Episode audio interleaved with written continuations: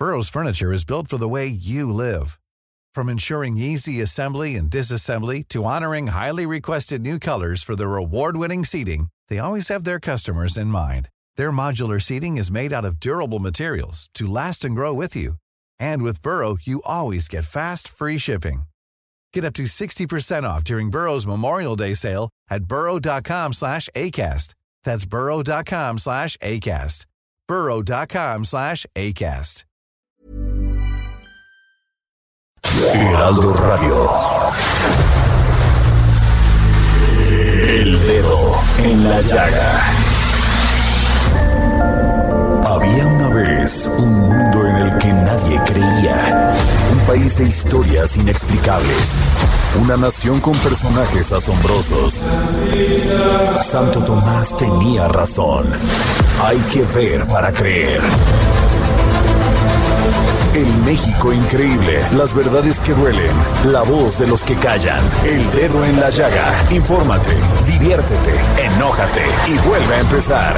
El Heraldo Radio presenta El Dedo en la Llaga con Adriana Delgado.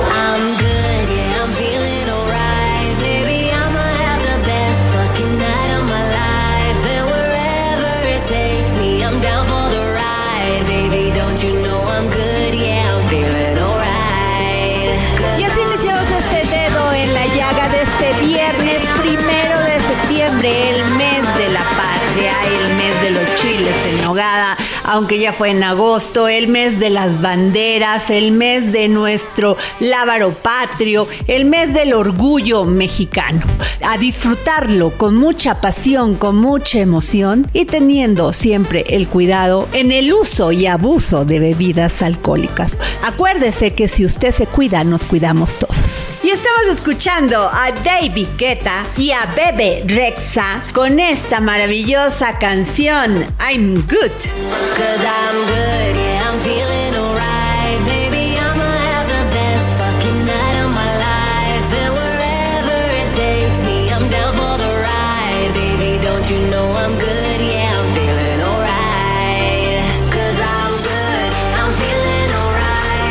Oportunidad de entrevistar a Tessie Schlosser Persburger, directora de la Feria Internacional del Libro Judío 2023, sobre las actividades de la FILJU que inicia en este mes de septiembre. Dedo en la Llaga. Y tengo en la línea a Tessie Schlosser Pressburger, directora de la Feria Internacional del Libro Judío 2023. Y esta presentación del programa cultural de la Feria Internacional del Libro Judío FILJU 2023 y que se va a llevar a cabo del primero al 10 de septiembre.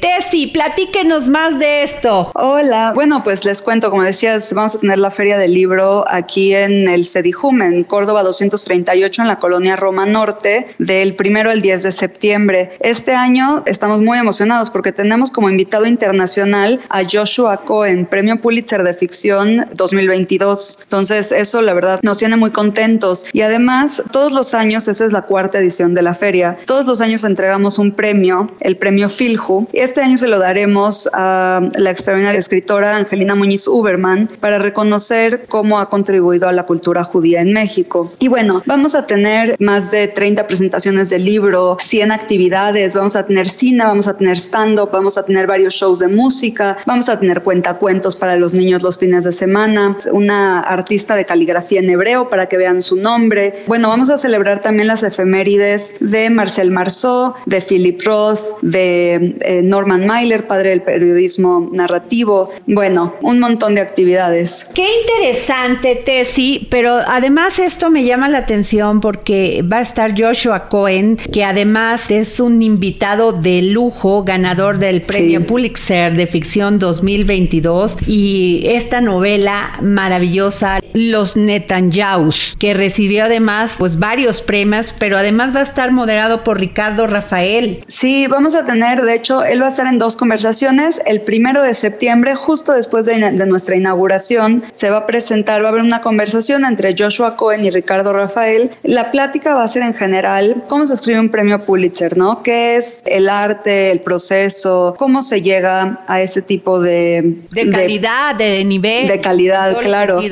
creatividad, una cosa que bueno, uno nunca sabe cuando está escribiendo qué está escribiendo, para qué lo está escribiendo y cómo va a ser recibido, pero eso es un poco la idea de la conversación. Y además vamos a tener otra conversación ya el 3 de septiembre, una presentación en forma del libro de los Netanyahu, donde Joshua Cohen va a estar en conversación con Marwan Soto Antaki sobre los temas específicos de la novela que gana el Pulitzer. Además, bueno, tenemos como invitados justo para hablar de Norman Mailer, van a estar Gabriela Barquetín y René Delgado, vamos a tener también presentaciones, va a estar Luis Rubio presentando su libro, vamos a tener a Alberto Chimal y a Raquel Castro hablando de Barbie y el feminismo pop, Pedro Cominic va a hacer una plática de Marcel Marceau, justamente en esta, en esta tradición de artes escénicas y dramaturgia. Vamos a tener, bueno, son cuatro películas del Festival de Cine Judío que vamos a presentar dos veces durante la semana y también este año tenemos el gusto de, de compartir con todas las personas que vengan a la feria de lunes a viernes a la una y a las cinco de la tarde nuestras charlas Garabato. ¿Qué significa? Que vamos a estar lidiando con todos estos temas que a veces provocan cierta curiosidad o dudas sobre el judaísmo, que es qué es ser judío, qué es eso que le llaman lo kosher en la comida, cómo es la sexualidad, el tema LGBT, los rituales de la muerte,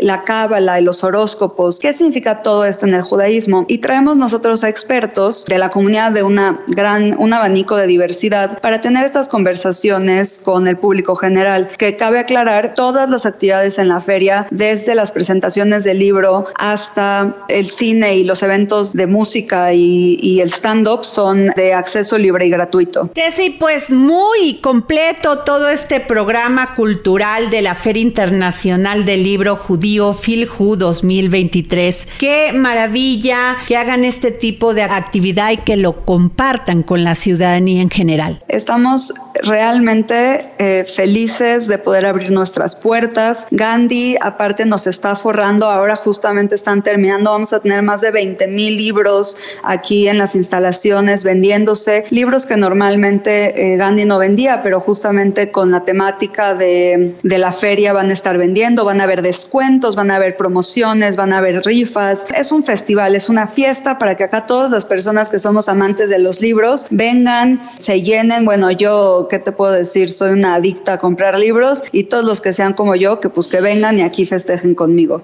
Muchísimas gracias. Tessie Schlosser Persburger, eh, directora de la Feria Internacional del Libro Judío 2023. Muchas gracias. Los esperamos del 1 al 10 de septiembre en Córdoba 238. Gracias, querida Tessie. Gracias. El dedo en la llaga. Y desde Argentina y en exclusiva para el dedo en la llaga, el gran filósofo y escritor Hernán Melana, que hoy nos habla sobre Shakespeare y su filosofía. Filosofía, psicología, historias con Hernán Melana.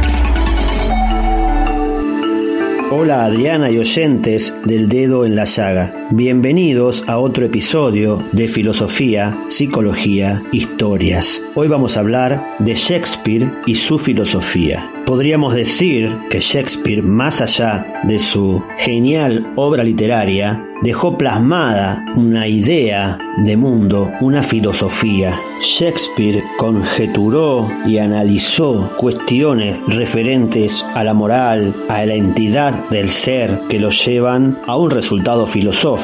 Él hablaba con escaso respeto de los filósofos de su época y decía que no podían soportar seguramente ni un dolor de muelas. Se reía de la lógica y si bien no ofrecía soluciones a los misterios de la vida y de la mente, los vislumbraba con intensidad. Podríamos decir también que a primera vista era un poco psicólogo, no un teórico, sino más bien alguien que puede captar el instante de la mente, el pensamiento secreto, los actos sintomáticos que revelan la naturaleza de un hombre. Él intenta acercarse al instinto y el pensamiento humano. Pero si nosotros interpretamos la filosofía como una vasta perspectiva de los asuntos humanos, como una opinión generalizada y no solamente del cosmos y de la mente, sino también de la moral, la política, la historia y la fe, Shakespeare es más profundo que Bacon e incluso que René Descartes, aunque no utiliza una forma sistemática de presentar aquella filosofía, sino que utiliza el drama Por ejemplo, él habla de la relatividad de la moral, no hay nada bueno ni nada malo, porque las cosas son según como las pensamos, y por supuesto las virtudes dependen de cómo quiere el tiempo interpretarlas. La muerte para él es algo perdonable si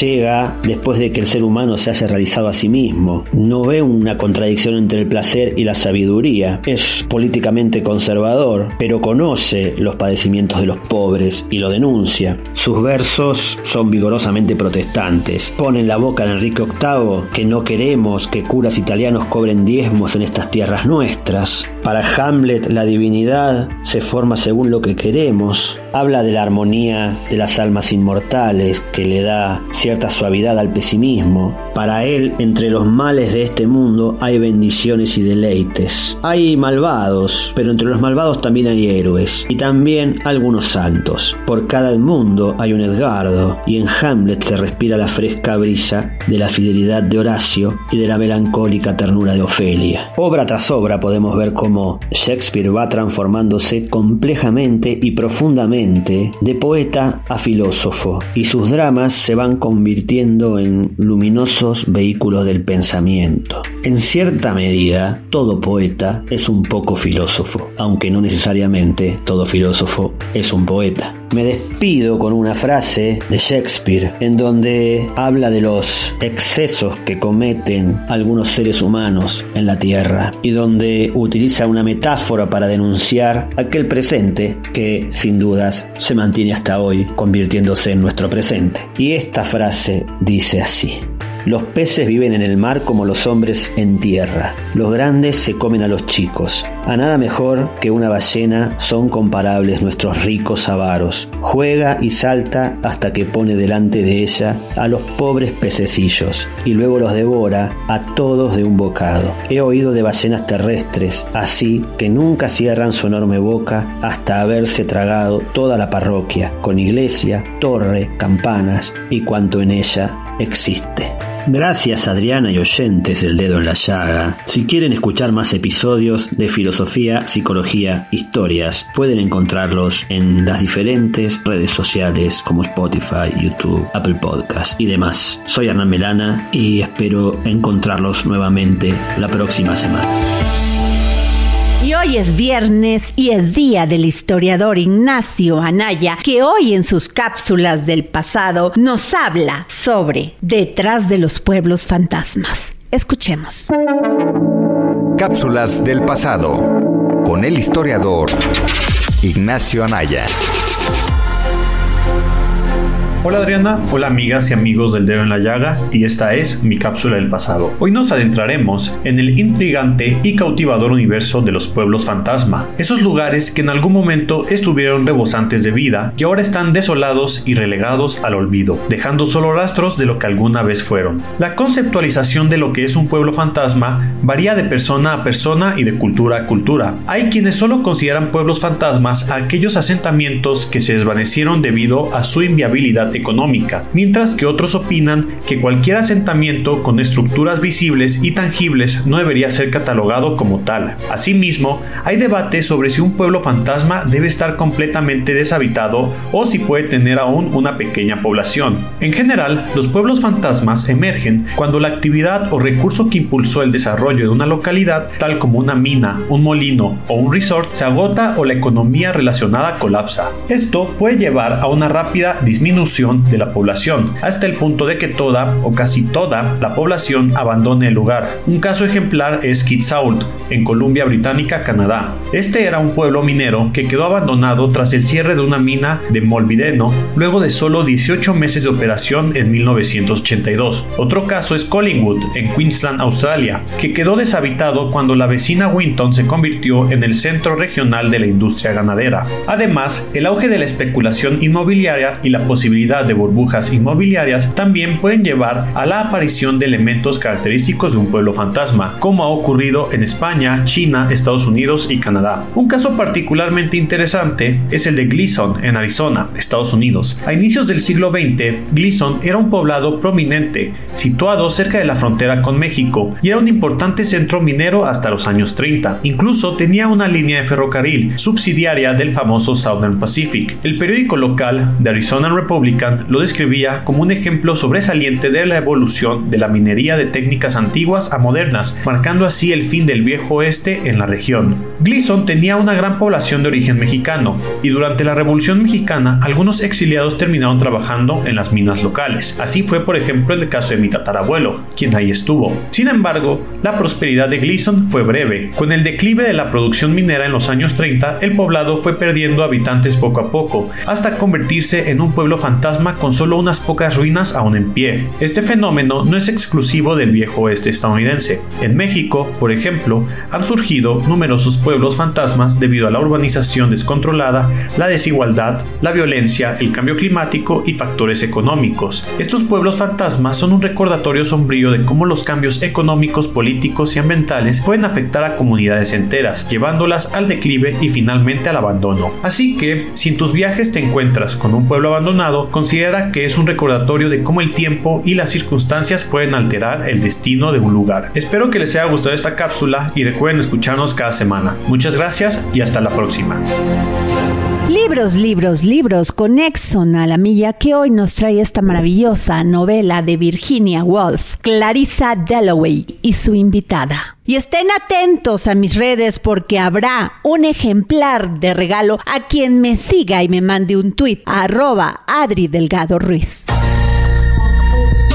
Libros, libros, libros con Exxon a la milla.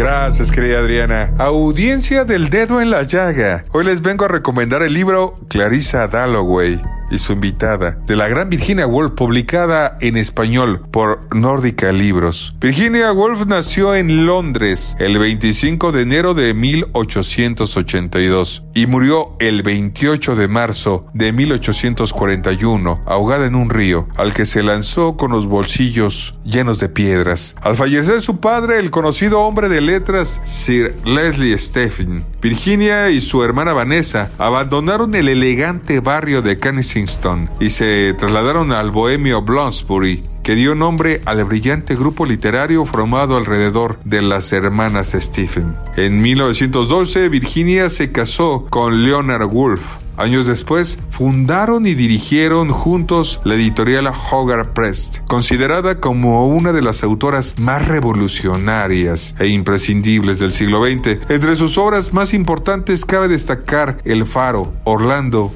y las olas. La señora Dalloway, su cuarta novela, se publicó el 14 de mayo de 1925 en Howard Press. Es una novela asombrosa, difícil e inteligente. Leerla y seguir los vericuetos de Clarissa Dalloway el día que organiza una fiesta es un placer absoluto desde la primera línea.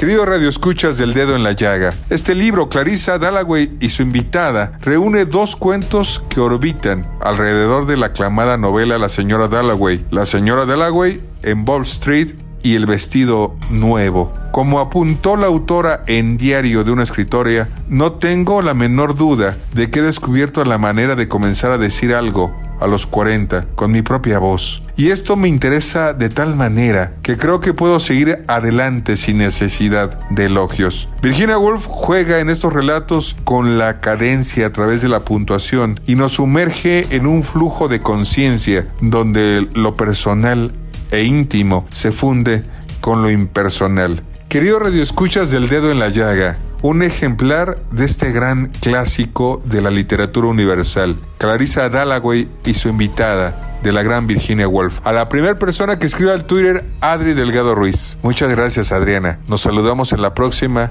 y por favor, cuídense mucho. Hoy en exclusiva para el dedo en la llaga del Heraldo Radio, del Heraldo Media Group, el doctor Luis Ignacio Sainz. Y esta sección, la historia a través de la voz y la pluma de Luis Ignacio Sainz, que hoy nos habla sobre Valentín Gómez Farías. Bueno, muchísimas gracias querida Adriana Delgado. Esta es una oportunidad espléndida de en el dedo en la llaga eh, otear un poco lo que es nuestra génesis, de dónde venimos, y quizá en la medida que podamos averiguar en parte nuestros orígenes, podamos vislumbrar de mejor manera nuestro futuro. Eh, como ustedes saben, en los últimos años ha habido una obsesión por referenciar toda la vida del liberalismo mexicano en la figura de Benito Juárez, lo cual me parece que es ciertamente inexacto. De modo tal que creo que vale la pena evocar a quien eh, con todo rigor ha sido calificado de padre de la reforma en México, que es eh, Valentín Gómez Farías.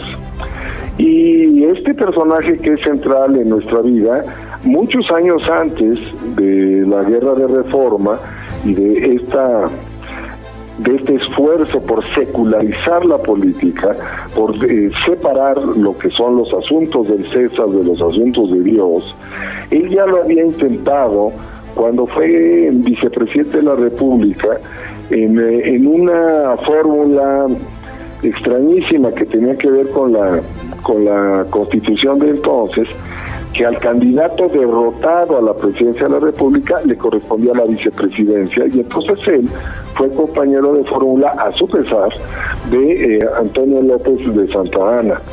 De modo que en las ausencias reiteradas del pequeño monstruo del plan de Casamata, que fue de Santa Ana, Valentín Gómez Farías aprovechó para impulsar las nueve leyes, una serie de reformas de gran calado, mucho más radicales que las que Juárez intentaría junto con Lerdo de Tejada en el contexto de los años del 56 al 59 en medio de los cuales va a surgir la constitución del 57 que justamente Valentín Gómez Farías va a ser el presidente del Congreso entonces y es el primero que va a jurar y a firmar la Constitución. Pero como todo en la vida, em, debemos de empezar con cierto orden, así es que les diré que Valentín Gómez Farías nació un 14 de febrero de 1781 y falleció un 5 de julio de 1855 aunque mi queridísima Adriana Delgado, que es una orgullosísima veracruzana, se enfade un poquitín conmigo, he de decirles que buena parte de lo mejor del siglo XIX y de la primera mitad del siglo XX nos viene del estado de Jalisco, de donde yo soy oriundo. De modo que de allí viene Valentín Gómez Farías, que es un médico, un diputado, un senador, es quien preside por primera vez la Cámara Alta, es vicepresidente de México, presidente interino, y es además un historiador. Es el creador de la Biblioteca Nacional, ni más ni menos, que después va a ser enriquecida por el propio Juárez y por Maximiliano de Habsburgo. Lo hará a partir de los fondos riquísimos de Cayetano Torres Tuñón, que era un presbítero y un diácono eclesiástico brillante y que con su colección personal fue el pie de cría, digámoslo con cierta ligereza, para establecer estos fondos bibliográficos de gran calado. De joven, Gómez Farías va a ejercer la medicina en Aguascalientes y ahí va a descubrir la necesidad de la política como un espacio, por un lado, deliberativo, pero por otro lado, ampliamente práctico, que permite impulsar una agenda de carácter social y empieza pues incorporándose como regidor del ayuntamiento hidrocálido, iniciando así su larga y muy fecunda trayectoria política. Después, ya durante el primer Congreso mexicano, asumiría una diputación por Zacatecas y tiempo más tarde sería senador de su natal Jalisco.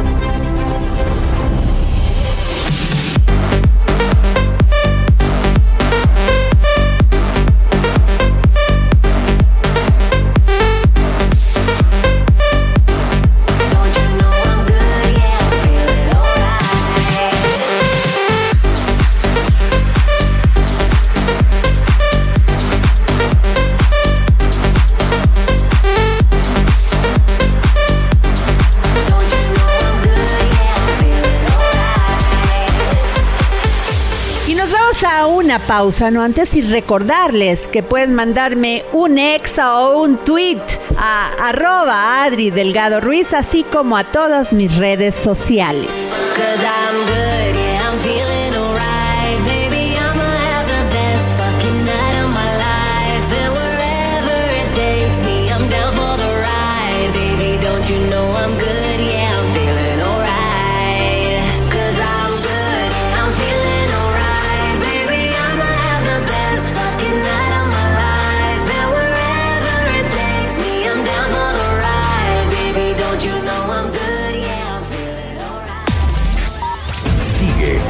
Delgado en su cuenta de Twitter arroba Adri Delgado Ruiz.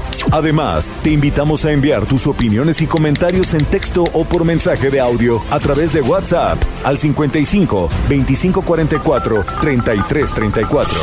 Y si quieres escuchar El Dedo en la Llaga de El Heraldo Radio, en cualquier momento y donde quiera que te encuentres, descarga el podcast disponible en Spotify y iTunes.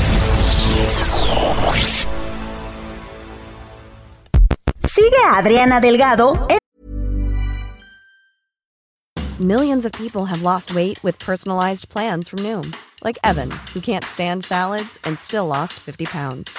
Salads generally for most people are the easy button, right? For me, that wasn't an option. I never really was a salad guy. That's just not who I am. But Noom worked for me.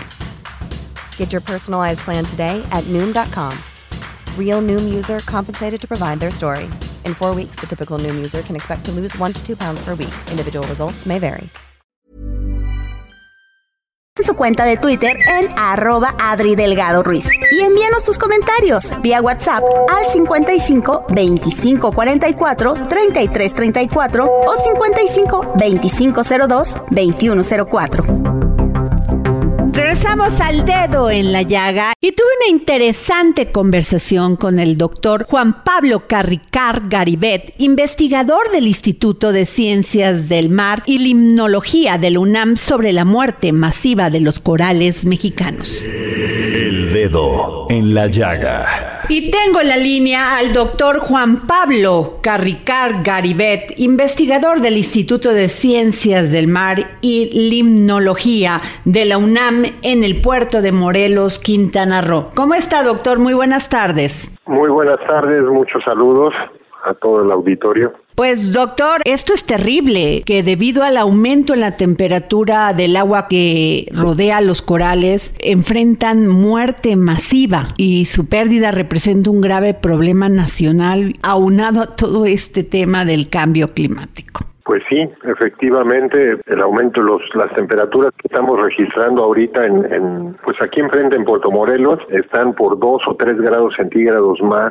que, que, las, que el registro más alto antes medido. ¿no? No, no habíamos tenido temperaturas tan altas y no se había, en los tiempos en que se han registrado temperaturas, nunca se había visto un fenómeno de blanqueamiento tan extenso como el que se está viendo ahora. ¿no? De seguir las temperaturas tan altas, pues lo que va a causar es que se mueran los corales, desafortunadamente.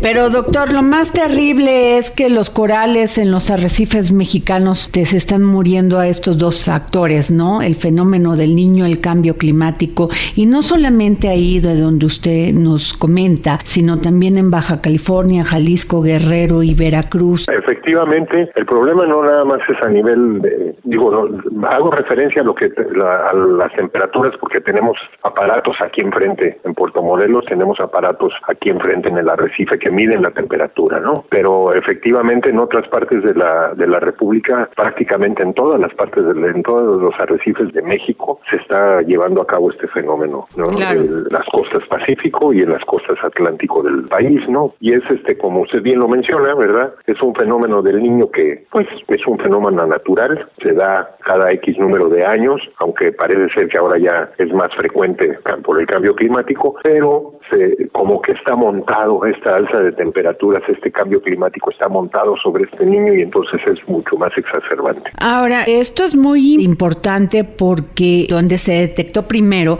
fue en las costas del Pacífico, específicamente en Huatulco, Oaxaca. En Huatulco, y en se Huatulco, documentó el blanqueamiento a finales de mayo y para agosto grandes extensiones del arrecife murieron. Así es. Y como le digo, se ha repetido en estos estados que mencioné anteriormente. ¿Qué hacer, doctor Juan Pablo Carricar Garibet? ¿Qué hacer para evitar esto que está ocasionando este impacto en los arrecifes y en el ecosistema marino? Mientras no nos comprometamos como pues como seres humanos, vámonos desde municipios, estados, países, países y todo el mundo a, a bajar las emisiones de gases invernadero, el fenómeno no no hay nada que hacer. Nosotros hemos planteado aquí algunas estrategias eh, académicas para documentar el fenómeno y para ver qué se podría hacer haciendo trasplantes de corales a zonas más profundas que no está tan caliente el agua, ¿verdad? Haciendo trasplantando los corales para ver si sobreviven de esa manera, pero no sabemos si los resultados van a ser favorables o no a esto, porque digo, un, este fenómeno de blanqueamiento, el aumento de la temperatura, está el gatillo, es la luz.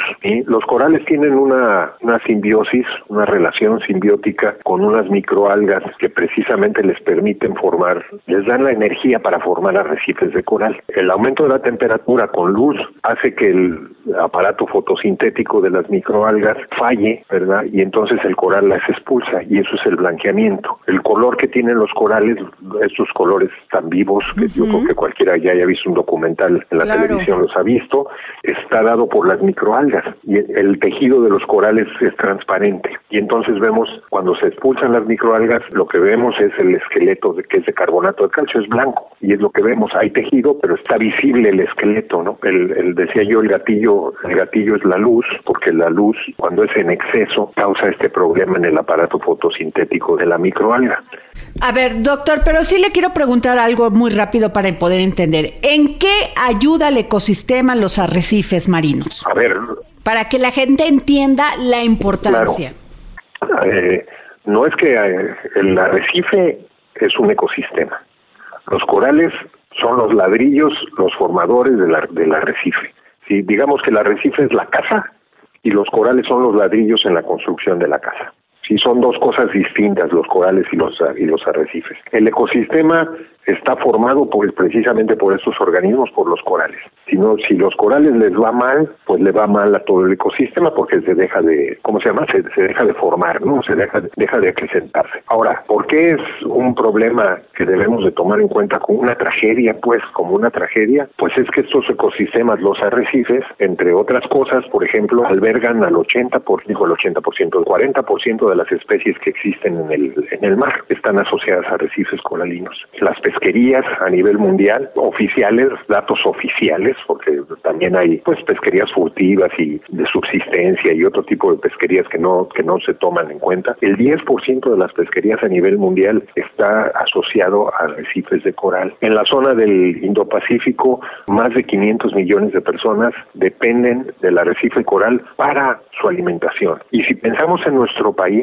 pensando por ejemplo en la parte norte de la península de Yucatán, los arrecifes mejor formados en México están en, en Quintana Roo, bordeando Quintana Roo. Bueno, en la península de Yucatán, en la parte norte de la península de Yucatán, en donde Cancún y la Riviera Maya entran 30% de las divisas por turismo, entran por esta región, lo que vamos a ver nosotros es que si se afectan los arrecifes de coral, pues el turismo va a bajar. Baja la calidad del agua, las playas blancas, la arena blanca, finita y los colores turquesa que tiene, que tiene el océano son porque hay arrecifes de coral. Entonces, si los arrecifes se ven afectados, estas arenas y estos colores turquesas se van a ver afectados. Entonces, el paisaje se va a ver afectado y entonces esto no traerá, bajará el turismo, causará una baja en el, pues en el turismo y por lo tanto en, el dinero que entra al país. Eso pensando nada más en la parte norte de, de Quintana Roo. Pero en otros estados donde hay arrecifes de coral, Huatulco, por ejemplo, también se caracteriza por tener aguas turquesas. Claro.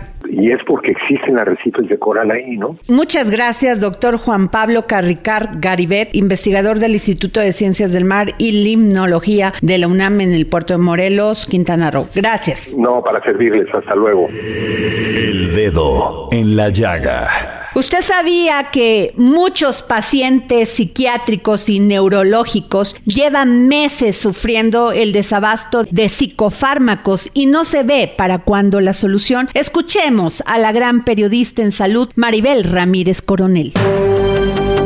Hola Adri, ¿qué tal? Muchas gracias. Saludos a la audiencia. Pues fíjate que ya van 10 meses de desabasto de fármacos psiquiátricos y neurológicos. Y esos 10 meses han sido un calvario para muchas familias. Los pacientes que sufren de esquizofrenia, de ansiedad, de depresión, de trastorno bipolar, pues están alterados, están en crisis porque como no tienen su tratamiento, no lo logran encontrar en la farmacia, han tenido que tener intermitencias, a veces no hay. Y son miles de familias que están desesperadas porque desde fines del año pasado vienen teniendo intermitencias en esos tratamientos en función de que encuentren o no. Y pues por la propia necesidad se han empezado a organizar. Igual si recuerdas que sucedió cuando hubo desabasto de oncológicos, los papás de niños con cáncer se movilizaron, incluso se vieron obligados a amenazar con parar varias veces el aeropuerto de la Ciudad de México y pues solo así les hicieron caso, solo así lograron ser escuchados. Así ahora los familiares de pacientes con trastorno de salud mental ya han querido cerrar Cofepris varias veces. Esta semana se volvieron a manifestar, esta vez frente a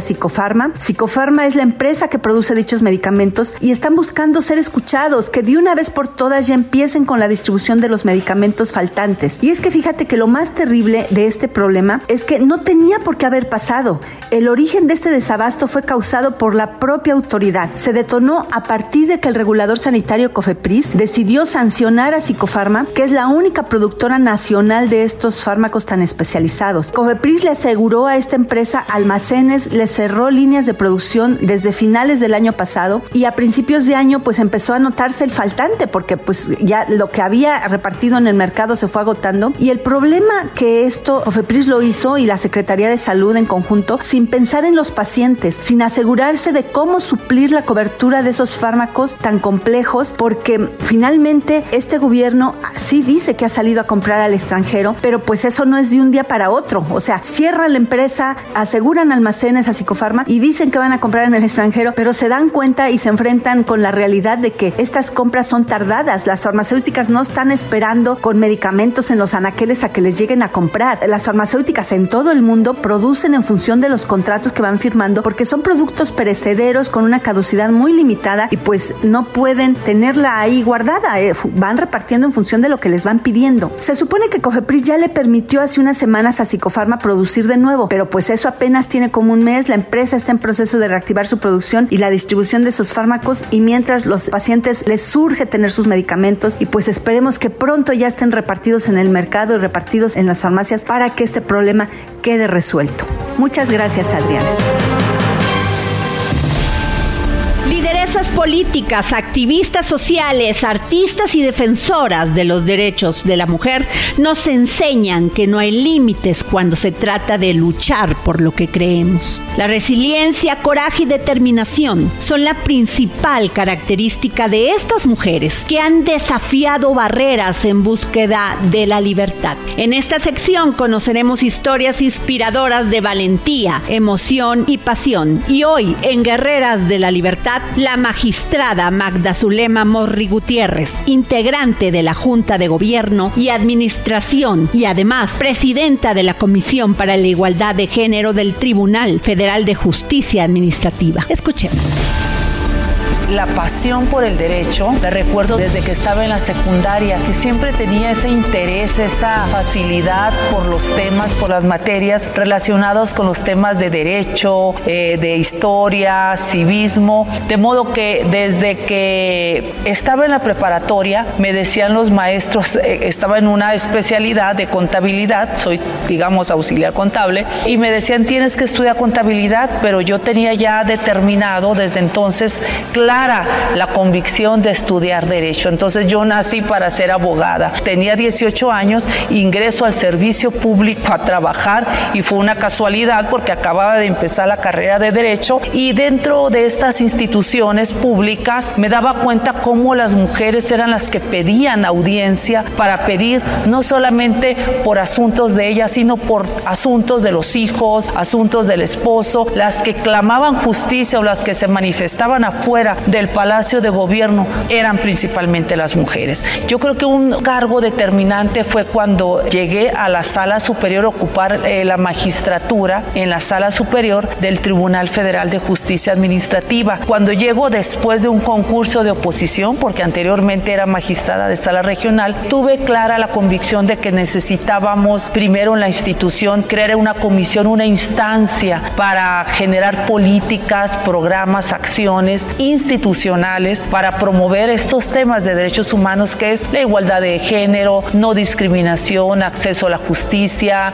No todas las personas tocan la puerta de la justicia. ¿Por qué? Porque implica costos. ¿Por qué? Porque implica tiempo, implica, digamos, también cierto desgaste y, no, y principalmente las mujeres son las que menos dinero tienen para poder, digamos, litigar, para poder, digamos, exigir derechos o exigir que se tomen medidas para garantizar la integridad. Sabemos que desde la trinchera en la que estemos tendremos, como dije hace un momento, que hacer nuestro mejor papel porque no somos espectadores, somos actores fundamentales de las leyes, del derecho y de las, eh, digamos, medidas que tomamos en las sentencias precisamente para que las personas, hombres y mujeres, sobre todo las personas, los grupos vulnerables, puedan realmente materializar los derechos, que es un tema que sí quiero dejar muy claro en la mesa. Llegan ciertos recuerdos que efectivamente mi mamá, muy interesada por estos temas de la política, del derecho, ella es maestra, estudió la normal superior, pedagoga y tiene cierta especialidad en historia en español. Yo creo que también esta influencia de ella fue fundamental para que a mí me interesara mucho estos temas de derecho. Creo que esta fue una influencia fundamental mi madre, de modo que si me tienen que preguntar cuál es mi mayor referente, definitivamente ella, siempre muy justa, siempre muy clara en sus argumentos y siempre eh, sostuvo que era importante levantar la voz por aquellas que todavía no saben cómo hacerlo, por las que no saben hablar, no saben pedir, no saben cómo unirse para exigir. Y sin duda en estas fiestas patrias un platillo que no puede faltar en nuestra mesa es el pozole. Y de esto nos habla Miriam Lira y su momento GastroLab. GastroLab. Historia, recetas, materia prima y un sinfín de cosas que a todos nos interesan. Hola, ¿qué tal Adri? Amigos del dedo en la llaga, feliz viernes para todos ustedes y para todos aquellos que ya están buscando platillos para celebrar las fiestas patrias que están a la vuelta de la esquina. El día de hoy venimos a platicarles de uno que bueno, está en el corazón de muchos mexicanos, el pozole. Un platillo que une historia, cultura y patrias, por supuesto. Y es que México es un país de ricas tradiciones, colores vibrantes y sin duda alguna una gastronomía que se posiciona como una de las más variadas y deliciosas del mundo. Y así, en el marco de las fiestas patrias, ningún otro platillo evoca más el sentido de unidad y celebración que el pozole. Y es que el pozole es una sopa espesa, como bien saben ustedes, cuyo ingrediente principal es el maíz cacahuacintle o también llamado pozolero.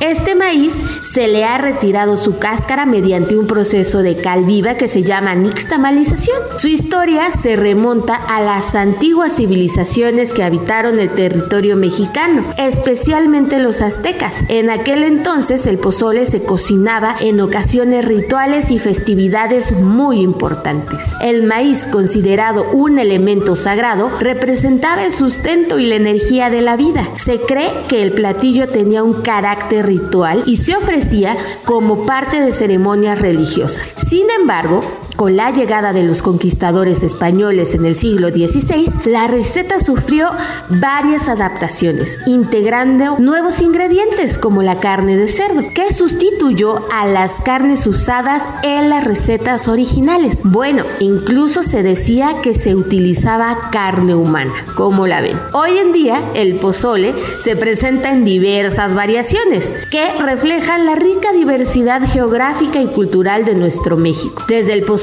blanco de guerrero que se caracteriza por su sencillez y elegancia, pasando por el rojo de Jalisco con su color característico y sabor robusto, hasta llegar al verde también de Guerrero y Michoacán con su mezcla de hierbas y condimentos que lo hacen único. Entonces, ¿por qué este platillo ha ganado un lugar tan prominente en las celebraciones de las fiestas patrias? Bueno, pues en parte su relevancia se debe a la capacidad del pozole para reunir a la gente. En un país tan vasto y diverso como México, el pozole se convierte en un elemento unificador. Y en estas fechas es común que las familias se reúnan alrededor de una gran olla de este delicioso platillo, compartiendo historias, risas y por supuesto la emoción patriótica. Además, preparar pozole es un acto que requiere tiempo y dedicación, simbolizando de alguna manera el esfuerzo colectivo y la riqueza de la tradición mexicana. Es una manera de recordar y celebrar la historia y la cultura que han forjado el país que conocemos el día de hoy.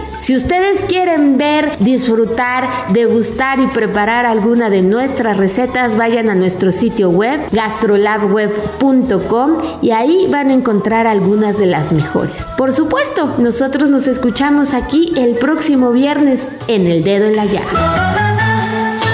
¿Qué hacer si tu auto se inunda? Escuchemos a Beatriz Jiménez y su sección Ingeniería Rosa. Adri, muy buenas tardes. Qué gusto saludarte a ti y a tu audiencia del dedo en la llaga. Como siempre es un gusto compartir con todos ustedes información importante sobre el mantenimiento de su auto. Yo soy Beatriz de Ingeniería Rosa. Arrancamos. Inicio de mes, pero además arranque de la época de lluvias. Es el mes donde se ve inundaciones. Y justo de eso quiero platicarles. ¿Qué hacer si nuestro auto se inunda? Primeramente, lo mejor es evitar esas zonas donde sabemos que hay inundaciones. Pero si no se puede y ya estamos en la inundación y vemos que el agua está subiendo rápidamente, lo correcto es salvaguardar nuestra vida y tratar de salirnos del auto. Apagarlo es el primer paso. ¿Qué pasa si el agua ha alcanzado prácticamente la mitad de las ruedas de su auto? Aquí no debería haber tanta alarma. Sin duda vamos a tener que sustituir seguramente el catalizador y hacer una revisión minuciosa de frenos, rodamientos e inclusive de transmisión. Es muy importante que asistan con un centro automotriz especializado para la revisión de esta pequeña inundación. Otro es que el agua entre por la toma del aire del motor y aquí seguramente los cilindros pueden llegar a doblarse y obviamente hay que hacer un reemplazo entre ellos de bielas o en el peor de los casos hay que reemplazar el motor. ¿Qué pasa también cuando el agua entra al interior del coche? Habrá que cambiar todo el tapiz, mandos de control, así como todos los aislantes y fijaciones que llevan estos elementos. Es muy importante, vuelvo a insistir, una vez que suceda esto, acudir con centros automotrices especializados para que revisen toda la parte electrónica, ya no la eléctrica, sino la electrónica. Estoy hablando que ahí van a revisar módulos y computadoras del coche. Además, también corre el riesgo de que por la inundación se taponeen los desagües internos y entonces queda agua encapsulada y empieza a corroer componentes importantes electrónicos. Si el agua ha superado la mitad de la altura del coche, pues prácticamente aquí ya estamos hablando que vamos a requerir de un servicio completamente correctivo. Seguramente vamos a tener que reemplazar el motor y obviamente hacer inspección de que no quede después de la reparación ningún indicio de agua internamente. Pero ¿qué pasa si el agua ha cubierto completamente el coche? Pues aquí es un daño irreversible. Aquí prácticamente será contar con un buen seguro y es muy importante también otro tip, su seguro debe estar siempre activo para cualquier incidente de su auto. Como siempre es un gusto compartir con todos ustedes información relevante de la industria automotriz y recuerden, en Ingeniería Rosa somos expertos y especialistas en diagnósticos por inundación. Que tengan excelente tarde. Hoy es viernes, viernes de deportes con mi querido Roberto San Germán. Roberto San Germán y los deportes al estilo del dedo en la llaga con Adriana Delgado.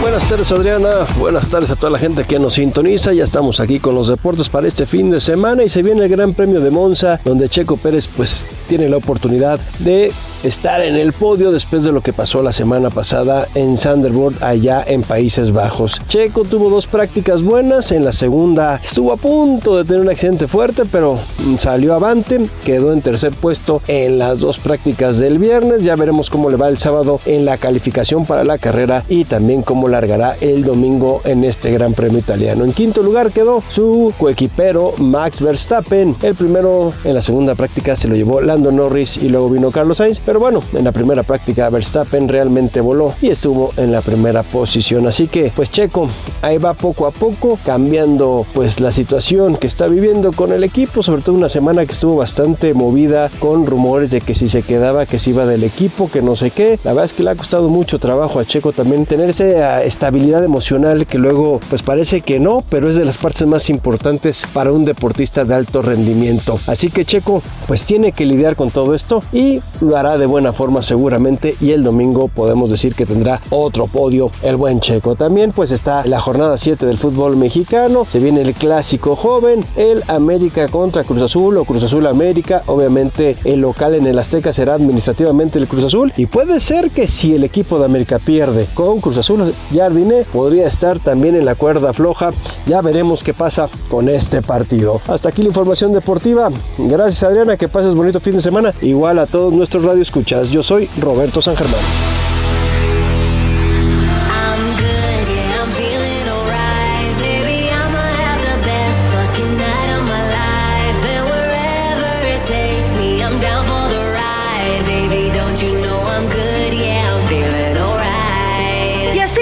Al final de este dedo en la llaga donde estamos marcando el inicio de las fiestas patrias. Sí, hoy es primero de septiembre. Yo soy su amiga Adriana Delgado y le deseo un gran fin de semana y agradecerles que nos escuchen, pero sobre todo que nos permitan entrar en su corazón. Tenga usted unos días llenos de amor con sus seres queridos.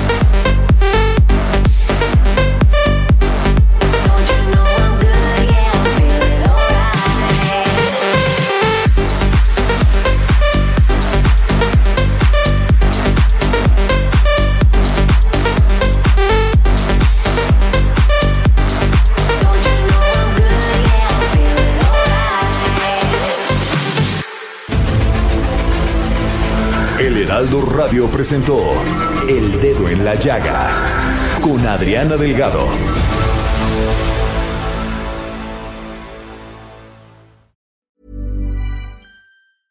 Even when we're on a budget, we still deserve nice things. Quince is a place to scoop up stunning high-end goods for 50 to 80% less than similar brands. They have buttery soft cashmere sweaters starting at $50, luxurious Italian leather bags, and so much more. Plus, Quince only works with factories that use safe, ethical, and responsible manufacturing. Get the high-end goods you'll love without the high price tag with Quince. Go to quince.com/style for free shipping and 365-day returns.